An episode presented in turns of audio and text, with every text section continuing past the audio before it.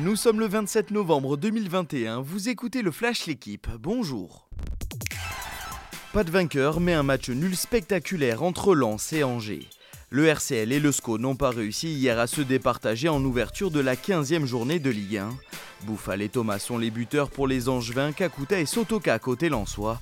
Au classement, Angers est 6e. Quatrième, les 100 et Or ont pris seulement 7 points lors des 6 dernières journées. Aujourd'hui, Lille reçoit Nantes et Nice accueille Metz. C'est un tremblement de terre pour la planète football. L'Italie et le Portugal pourraient ne pas être présents à la Coupe du Monde 2022. Le tirage au sort des barrages de qualification au mondial a placé les deux nations dans la voie C. La squadra Azzurra affrontera le 24 mars prochain la Macédoine du Nord, la Seleção, la Turquie. Les vainqueurs se rencontreront cinq jours plus tard. Seule certitude, au moins l'un des deux cadors du football sera absent au Qatar.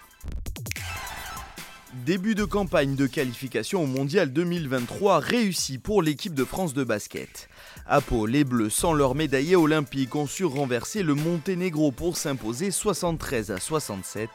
Absurdité du calendrier non harmonisé entre l'Euroleague et la FIBA, Monaco recevait en même temps hier l'Asvel. Les Villeurbanais se sont imposés 85-84 face aux Monégasques pour le compte de la 12e journée d'Euroleague. Coup d'envoi de la saison de biathlon aujourd'hui à Östersund en Suède. Si le Norvégien Johannes Bö est le favori du général, le tricolore Quentin Fillon-Maillet aura son mot à dire. Chez les dames, la Norvégienne Thierry Lecoff aura fort à faire face aux Françaises emmenées par Anaïs Chevalier. Début des hostilités à 11h45 avec l'individuel féminin suivi des hommes à 15h. Le tout en direct sur la chaîne L'équipe. Merci d'avoir suivi le Flash L'équipe. Bonne journée.